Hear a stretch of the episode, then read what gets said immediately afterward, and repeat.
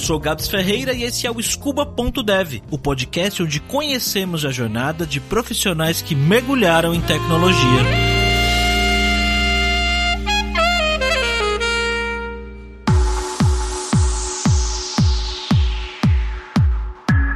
Com 9 anos de idade, o Paulo usou um computador pela primeira vez. Um CP400 da Prologica, que vinha com o manual do Basic. Foi lá onde ele escreveu a primeira coisa parecida com o programa. Mas ele me disse que não foi nenhuma criança prodígio, não. Aquilo era só uma brincadeira para ele e não era algo que ele fazia com frequência. Mesmo porque o pai dele, sabiamente, deixava esse computador na casa da avó. Prodígio ou não, escrever comandos BASIC com a cidade despertou uma curiosidade bastante grande por tecnologia e programação no Paulo. Na adolescência, ele chegou até a tentar se matricular em um curso de C, mas falaram que não era uma ideia muito boa, que era melhor ele estudar Clipper. Na hora de escolher uma faculdade, o Paulo decidiu que faria engenharia da computação. Estudou e se dedicou muito no último ano do colegial e conseguiu passar na segunda chamada na USP, a Universidade de São Paulo, no curso que ele queria. E bem, quando o curso começou, não era muito bem o que ele esperava.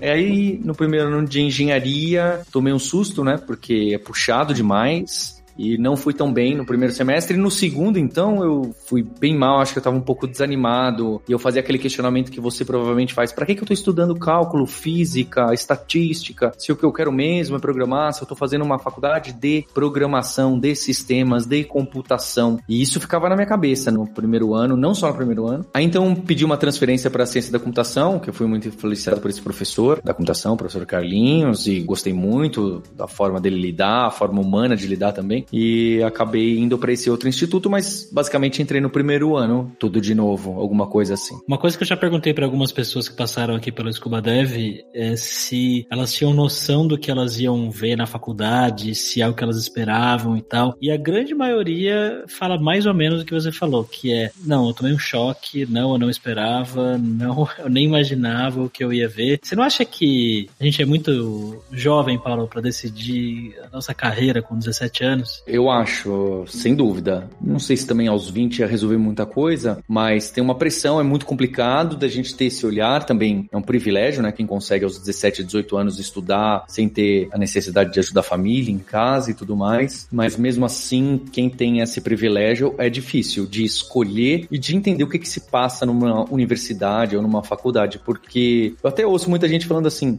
tem propaganda de escola, de curso livre que põe assim: vem aprender aqui o que você não aprende na faculdade faculdade, não é? Tem um pouco essa pegada. Só que só depois que eu saí da faculdade, antes eu não conseguia enxergar isso, eu reclamava também. A faculdade não foi feita para ensinar aquilo que tá na moda do mercado e que saiu ontem e que o mercado de trabalho precisa. Não é bem esse o objetivo. Se puder, ótimo, não é? Se a gente tiver uma faculdade, inclusive na Lura a gente tá direcionando alguma coisa assim, se puder ter uma faculdade que te leva para essa direção, ótimo. Mas normalmente a faculdade quer te dar as ferramentas, algumas são muito profundas, para que você possa solucionar problemas lá na frente, encaixando peças que não são muito claras de que são super úteis no dia a dia, toda hora você vai usar. As ferramentas para você usar toda hora, o dia inteiro, é algo mais técnico, então é algo mais profissionalizante. A universidade tem isso de criar o indivíduo, criar o cidadão, a cidadã, o espírito crítico em você. Então, estudar a fundo a estatística 2, mesmo que você não use o dia inteiro, o dia que você for fazer o sistema de vacinação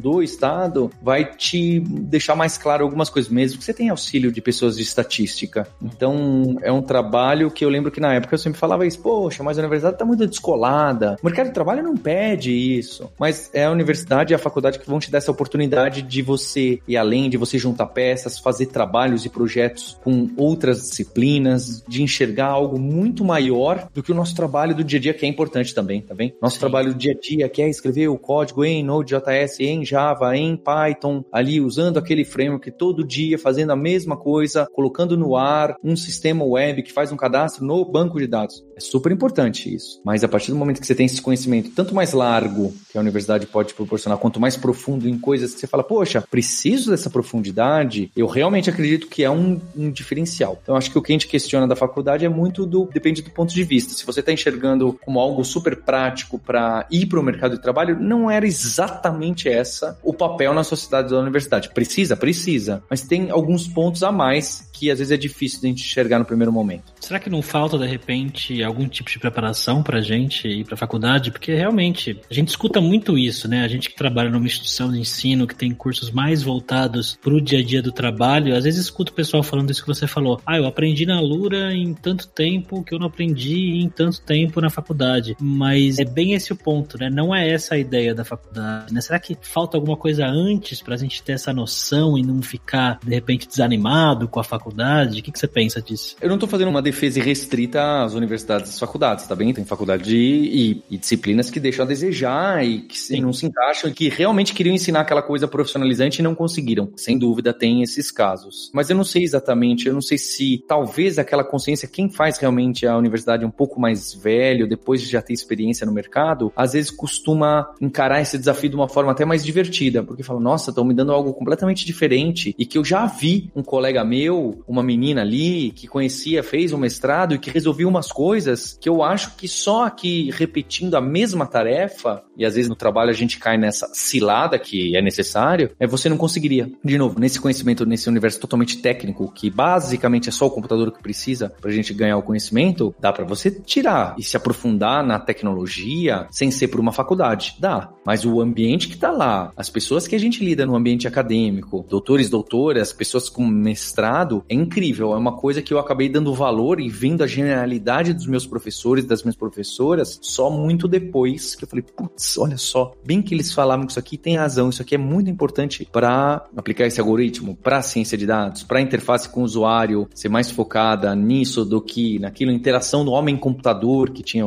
os nomes. Então, toda a base do que a gente usa hoje, que é modinha, essas palavras da startup, de uma forma ou de outra, eu vi na universidade. Então, em 2000, meus professores falavam de wiki e foram mostrar o Wikipedia, falavam de Extreme Programming, falavam de Agile no ano de 2000. Quem é que falava isso há 21 anos atrás, 22 anos atrás? É, então, esse ambiente de experimentação, é óbvio que também provavelmente falaram de outras coisas que não pegaram, também tá não engataram no mercado, mas é da universidade dessas pesquisas que também nascem muita coisa que vira da moda no mercado, tá certo?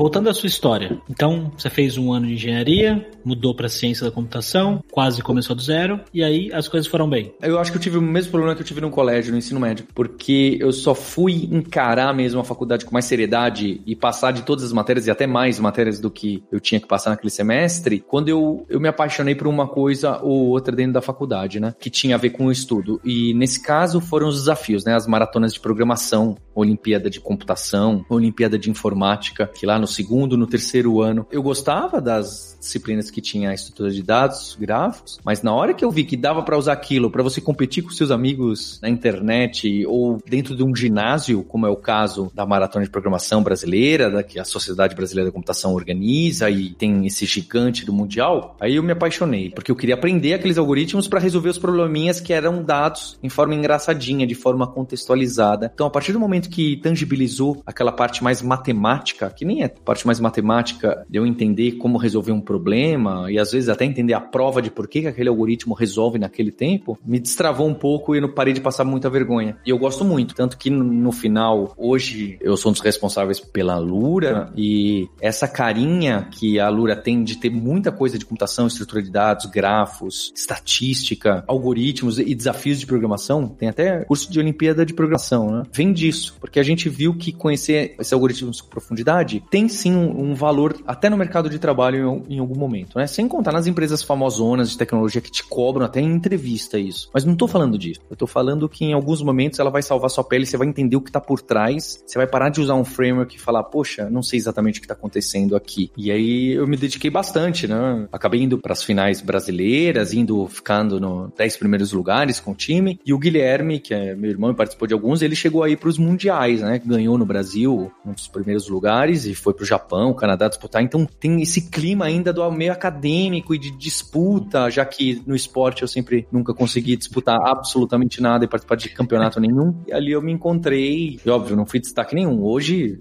a meninada aí vai me dar uma coceira ali no Hacker Rank, nesses ambientes de competição, muito complicado, mas certamente foi aí que eu falei, poxa, eu quero estudar isso aqui, quero praticar esses algoritmos, quero ver mais estruturas estruturas de dados engraçadinhas que servem para um monte de coisa. Algumas eu entendia com mais profundidade, outras eu só sabia implementar. E quando é que foi a sua primeira experiência profissional, cara, fora da faculdade, numa empresa mesmo? Eu tive alguns freelas muito pequenininhos, mas eu acho que não dá para considerar. Mas no penúltimo ano eu fui para Alemanha fazer algo parecido com um estágio de três a quatro meses. E era com Java e aquela tecnologia típico que hoje em dia tem de integração que aparece bastante. E lá que eu comecei a gostar bastante de Java. Já gostava um pouco, comecei a gostar bastante de Java e até montei a comunidade que chama o Guji nessa época com o pessoal da faculdade. Que a gente queria debater tecnologia, só por isso. Não tinha interesse nenhum financeiro com o que na verdade a gente tinha que pedir pro pessoal hospedar, né? A turma da local web hospedava durante um tempo, então era, era muito interessante. E aí quando eu volto, trabalhei no Ibope, fazendo programa para Palm.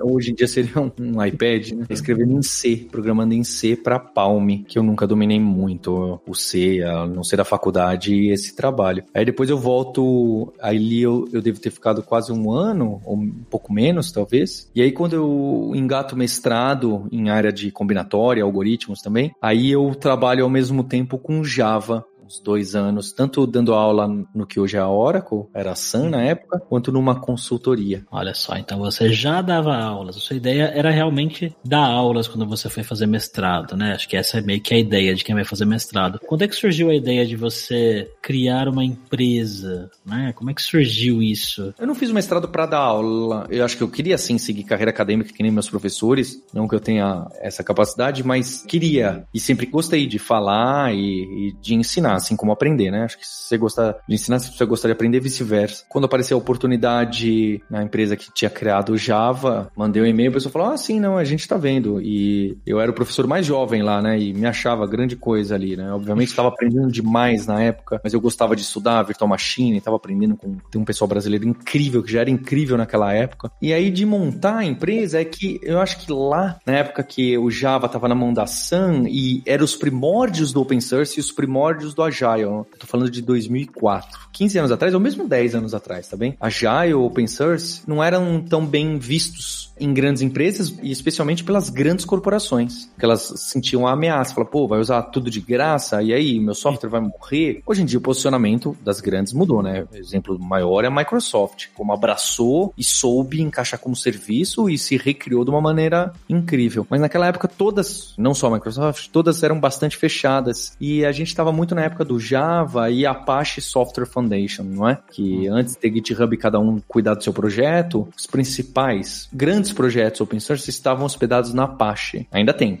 não é? Ainda uhum. tem projetos incríveis aí, não sei, Kafka, o servidor web, algumas coisas. Estão lá, são gerenciados pela comunidade, pela fundação da Apache. E eu vi isso acontecendo, que nem o Went, o Maven, que nem ferramenta de build. Pensa no NPM ou na ferramenta de build da sua linguagem, de pacote, gerenciar pacote, que vai fazer build de alguma forma. Era open source e não podia ensinar aquilo na aula. Não é que não podia ensinar, não era mostrado num curso. Eu falava, como assim? Todo o mercado tá usando, por que, que num curso que é aberto eu não posso ensinar? Olha só, e na faculdade tudo bem, a faculdade não precisa ser escrava do que, que o mercado está usando hoje. Mas se eu estou fazendo um curso pro mercado, exatamente com o propósito de mostrar pro mercado, eu senti essa falta. Eu falei, poxa, a gente mostrar algumas coisas da Apache, se a gente mostrar algumas coisas de outros grupos open source que estavam no SourceForge, então, época pré-GitHub. O meu irmão falou, poxa, será que tem vaga aí? Ele também fez esse estágio na Alemanha, só que ele largou a faculdade. E ele voltou dois anos depois. Quando ele voltou, a gente falou, ah, vamos ensinar então do nosso jeito. Nosso jeito eu acho um pouco pretencioso, não é? Claro que a gente tem alguns princípios para ensinar, algumas preferências em didática, no, no que hoje eles chamam de Learning Sciences, mas eu acho que era mais, vamos ensinar evitando o jeito que a gente não gosta e ensinando as técnicas, as ferramentas que a gente gosta e que a gente tá vendo muita gente usar por aí. Aí a gente fala, ah, então vamos montar a nossa empresa, que na época era só presencial, a Kaelon, que hoje tá no online também, de maneira síncrona da situação do universo. Então a gente monta a Kaelon, que é a mãe da Lura, com essa ideia. Vamos também fazer coisas do mercado, vamos ensinar do jeito que a gente gosta e ter essa proximidade com a comunidade. Nunca teve intenção de ser, oh, vamos criar uma escola gigantesca, e a também ciência e outras coisas da engenharia de software e também UX e ciência de dados nunca teve essa pretensão. A gente criou uma escola numa época que não era da moda ser empreendedor.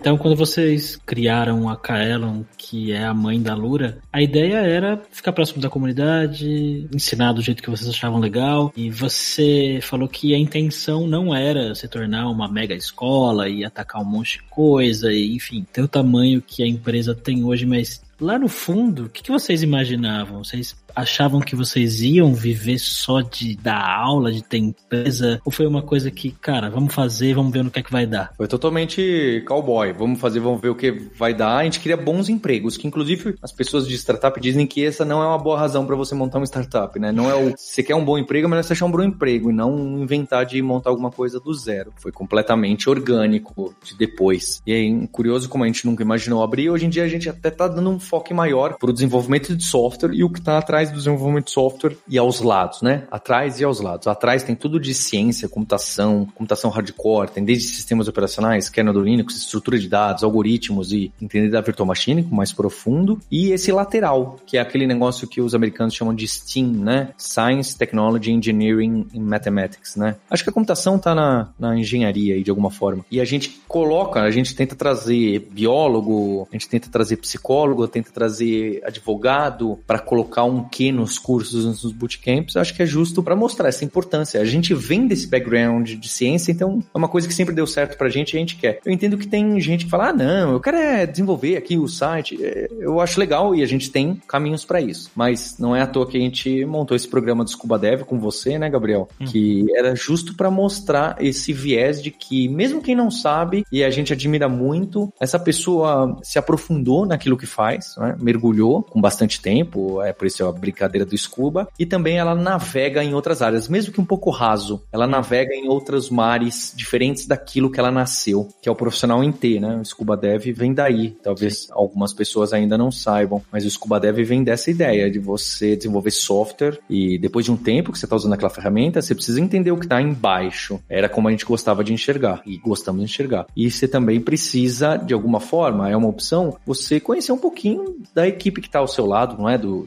do squad que está ao seu lado, você não está trabalhando normalmente, você não está trabalhando sozinho. Você tem que passar a pegar alguma coisa do UX e receber porque você é front-end, ou você tem que pegar alguma coisa do front-end porque você é do back-end e conversar com o pessoal de dados. E aí, empresas mais tradicionais lá tem ainda o DBA e tem gente de infra e você precisa saber conversar e não ficar de braço cruzado falando essa não é a minha área. Então eu acho que eu, pessoalmente, a minha história eu enxergo como esse T do Scuba, do profissional em T. Eu enxergo que a gente está nessa direção, o mercado de trabalho está nessa direção as pesquisas aí daquele livro Range, que o Bill Gates recentemente indicou a leitura, fala muito disso, de você ser generalista, especialista, e a gente está levando a Lura nessa direção. Assim como você, aqui no programa do Scuba, já entrevistou desde engenheiro ambiental, a pessoa que trabalha com genética, e que hoje em dia são devs. Algumas pessoas com mais conhecimento em desenvolvimento e programação, outros com menos, e o dev vira só um pedacinho do T ali, da parte horizontal do conhecimento. Né? Hoje mesmo eu entrevistei um engenheiro químico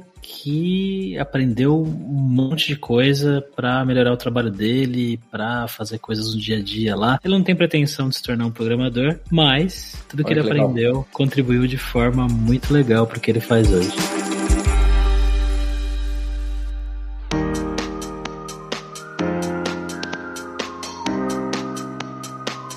Cara, nesse processo, né, de se tornar um desenvolvedor, barra empresário, barra instrutor, diretor barra, sei lá, que eu imaginei que no começo você fazia um monte de coisas diferentes, né? Para fazer a empresa crescer e para encontrar clientes e para vender curso e tudo mais. Nesse processo, cara, do início, o que, que foi importante você aprender, você estudar para adicionar aí no seu T? Você lembra? É, eu acho que eu fiz isso de uma forma muito desorganizada e não recomendo a é. ninguém, tá bem? Até porque a gente não tinha um intuito de, não, peraí, a gente vai montar uma empresa nos moldes e vai como organizar e aí a gente vai ter um departamento de pessoas, eu preciso conhecer como conversar com as pessoas, preciso conhecer de marketing, de vendas e etc. Como eu não tive essa ideia lá atrás, então aprendi na marra e demorei muito mais do que precisava, não é? Mas eu acho que uma das dores que eu fui estudar, fiz alguns cursos, li bastante, conversei com muita gente, é essa parte, não sei se é de vendas exatamente, não é que talvez hoje o pessoal vai chamar de market fit, eu falo bastante de você encontrar os seus primeiros alunos e alunas, não é? No caso de uma escola, ou do seu produto, de você fazer. Eu não tô falando. Você pode falar de vendas, é a parte de vendas, é a parte de marketing, é a parte da primeira venda. Então é como que você modela, onde que você vai encontrar os canais que as pessoas vão falar: peraí, isso aí que o Paulo tá falando é legal. Porque se não chegar até ninguém, não adianta o quão melhor seu produto é, não é? A sua empresa é, se você não tem uma barraquinha ali no meio da Avenida Paulista vendendo e ninguém tá passando na frente, não tem como vender.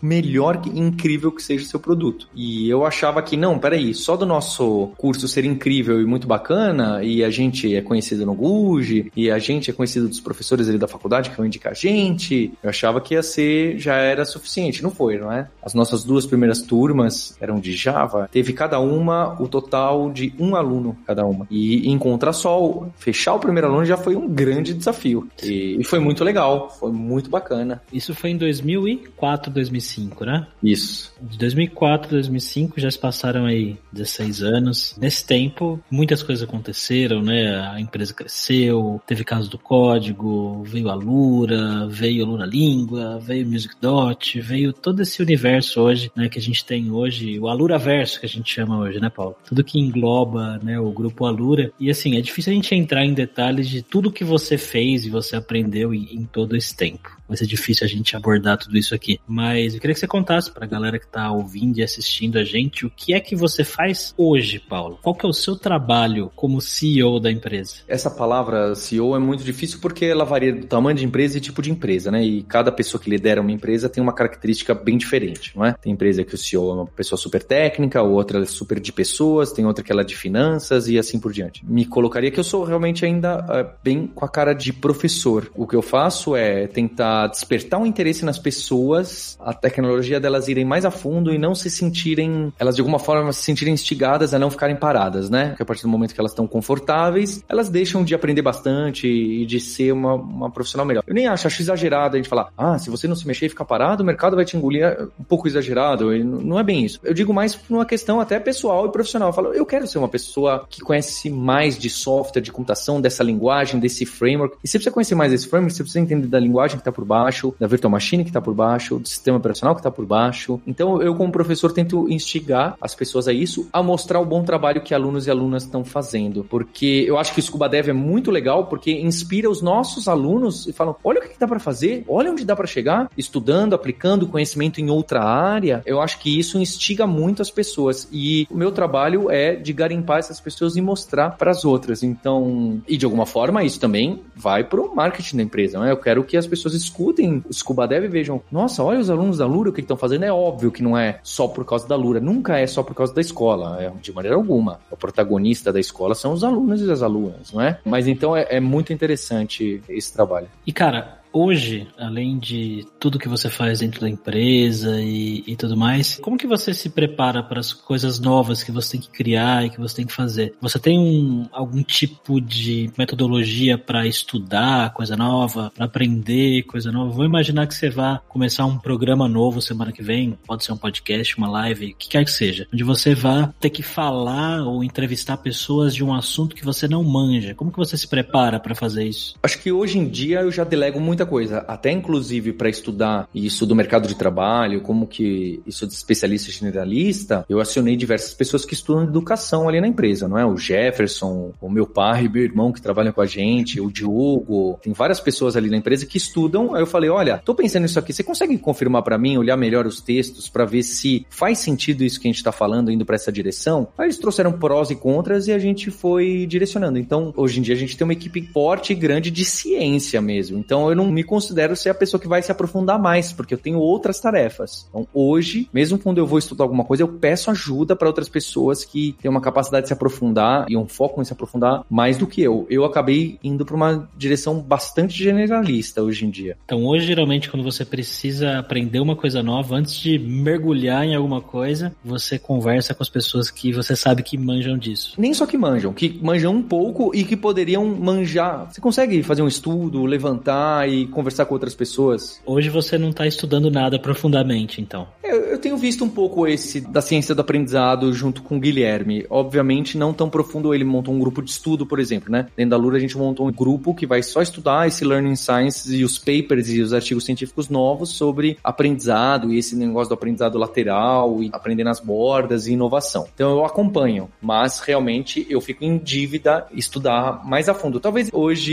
eu esteja mais a fundo e também de como criar o vínculo com os alunos e as alunas no online, eu tenho estudado mais a fundo, visto o que, que acontece nisso que eles chamam de passion economy, essa mistura do síncrono com assíncrono, como a gente engaja as pessoas, de como que eu vou engajar você que está me assistindo agora e vai falar, poxa, eu realmente preciso colocar em prática, falar o que eu fiz e mostrar para as outras pessoas, porque eu vou ter esse efeito multiplicador, você vai poder mostrar o seu trabalho, é até interessante para o seu portfólio e etc. Como que eu convenço você que está assistindo a gente de que além de você se aprofundar no seu estudo, você precisa demonstrá-lo, aplicar em outra área de conhecimento e assim por diante. Eu vou estudar tudo isso vendo outras pessoas que estão fazendo isso, o que a comunidade científica está falando e o que, o pessoal dentro da Lura está trazendo que tem mais capacidade que eu ter um foco único ou quase único em algumas coisas.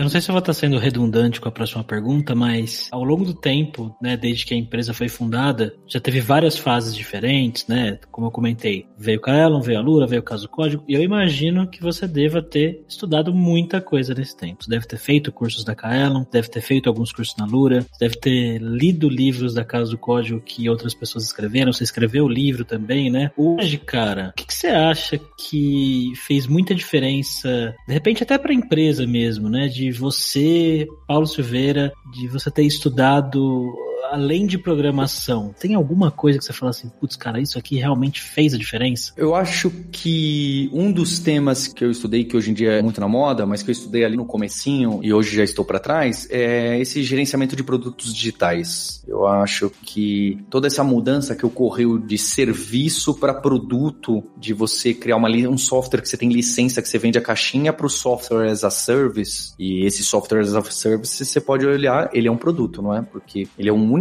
não customizado, que você vende igual. Esse seria o, o ideal. Né? No mundo real, especialmente em educação, não funciona bem assim. Mas poder enxergar em como você consegue encarar algo que fica bom na web para ser um produto é um grande desafio. Não à toa o pessoal põe aquele diagrama para gerência de produto que envolve um pouco de tecnologia, computação, um pouco de negócios, business e um pouco de UX e interface. Então você precisa, quem está ali no meio está fazendo gerência de produto produto. Hoje em dia isso aí é discutido e tal, mas ter estudado esses primórdios de quando o Martin Kagan escreveu lá o primeiro livro de produto, ou considerado o primeiro livro de produto, e acho que o, o Joca Torres, que é um dos autores e uma das pessoas que eu gosto muito de produto, que trouxe essa ideia de produto para o Brasil divulgou bastante, claro que teve outras pessoas, eu acho que foi um, um diferencial. E também entender um pouco como startups queriam funcionar. Não considero que a gente seja um, uma startup, mas a gente tem uma série de características por estar envolvido muito em tecnologia e no ecossistema de startups e tem muitos clientes e amigos em startup. Então acho que isso anda junto, né? Produto digital, software como serviço, startups, é quase meio que tudo isso meio que nasce meio junto. Acho que ter estudado isso ali atrás foi um diferencial. Hoje em dia eu olho aí o que está acontecendo de product growth, discovery, vejo os termos ali e, e confesso que fico bem perdido. E na Lura, cara, tem algum curso específico que você fez e que você acha que que os devs e devas em T que estão assistindo a gente aqui nesse momento deveriam fazer, independente se eles querem seguir a carreira de programação ou não? Eu acho que um curso que eu fiz, vários eu fiz e também participei das imersões e fiz o começo do bootcamp, é o de ciência de dados. E acho que o da ciência de dados é interessante, porque primeiro que você vai ter uma experiência legal com Python, segundo que você consegue ver algumas coisas de uma maneira bastante rápida no começo, mesmo sem conhecer estatística e matemática, e terceiro que esse papo do T de você ter conhecimento em outra área, no caso da ciência de dados, ele é ainda mais claro e fácil de ver, porque quando você vai trabalhar e fazer análise exploratória de dados, limpar os dados, fazer engenharia de dados, e depois aplicar um modelo, não adianta só você conhecer os dados se você não conhece o domínio que você está trabalhando. Então você vai trabalhar com os dados da educação do Brasil ou da saúde do Brasil, ou você vai trabalhar com os dados dos filmes do MDB, as notas no Netflix. Você precisa conhecer um pouquinho daquele assunto para que você possa tirar insights e perceber logo onde tem erro, onde tem outliers, onde tem variáveis, peraí, isso aqui não pode estar certo, onde você pode fazer um caminho mais da exploração. Então você ter esse conhecimento maior da outra área, finanças, você vai trabalhar ali com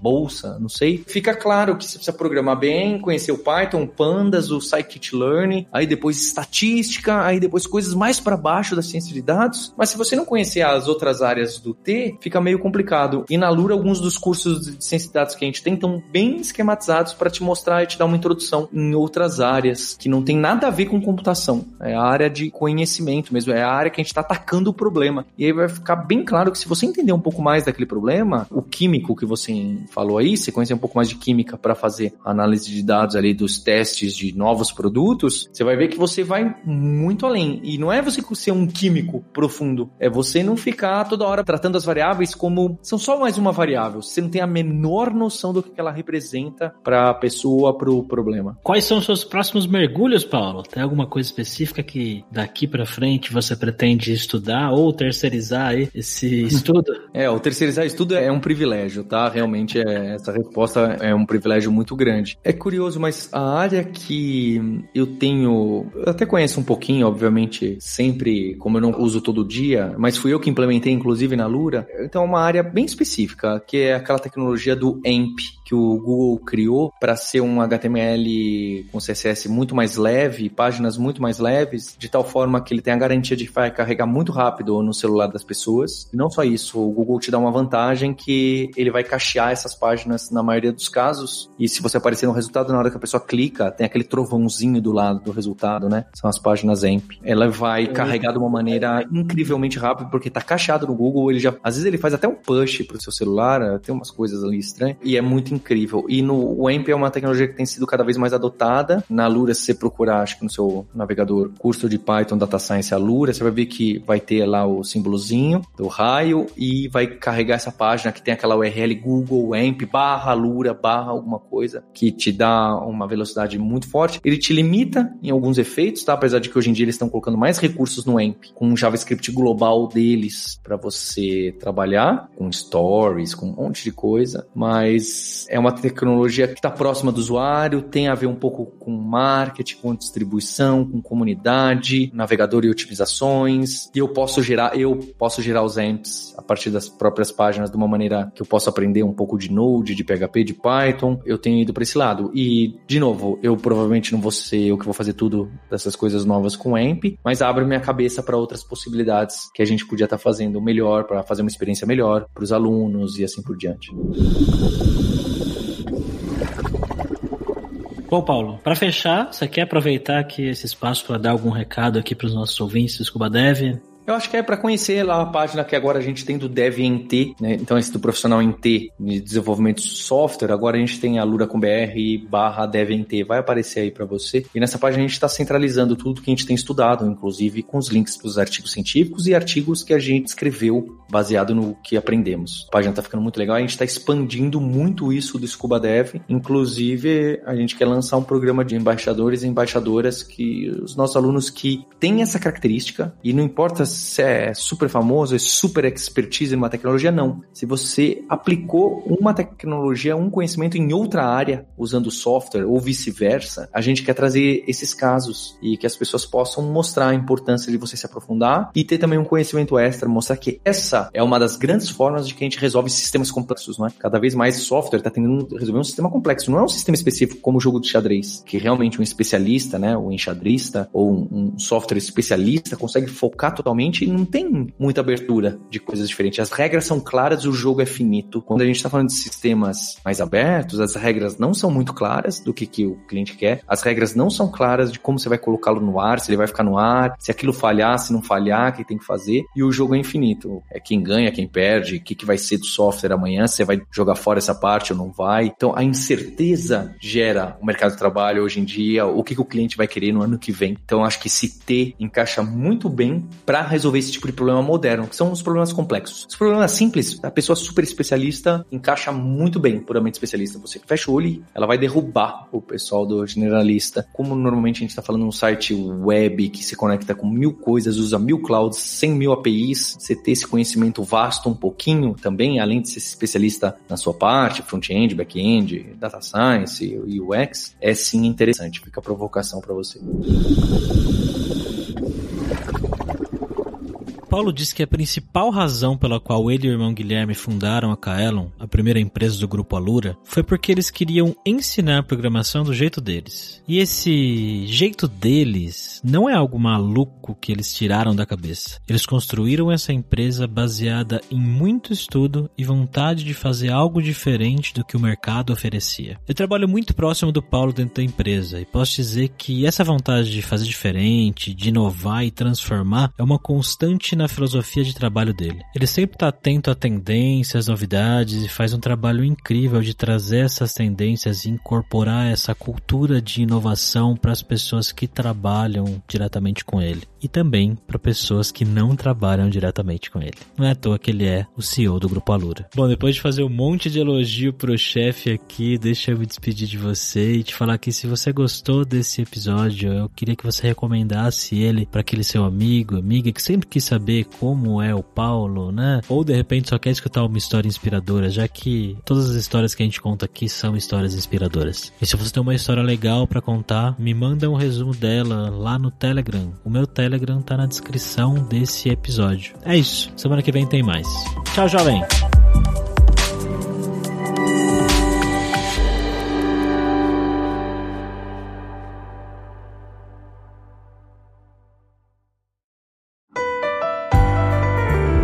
Esse foi mais um episódio do podcast Scuba.dev, uma produção Alura. Mergulhe em tecnologia e venha ser um dev inteiro. Este podcast foi editado por Radiofobia, podcast e multimídia.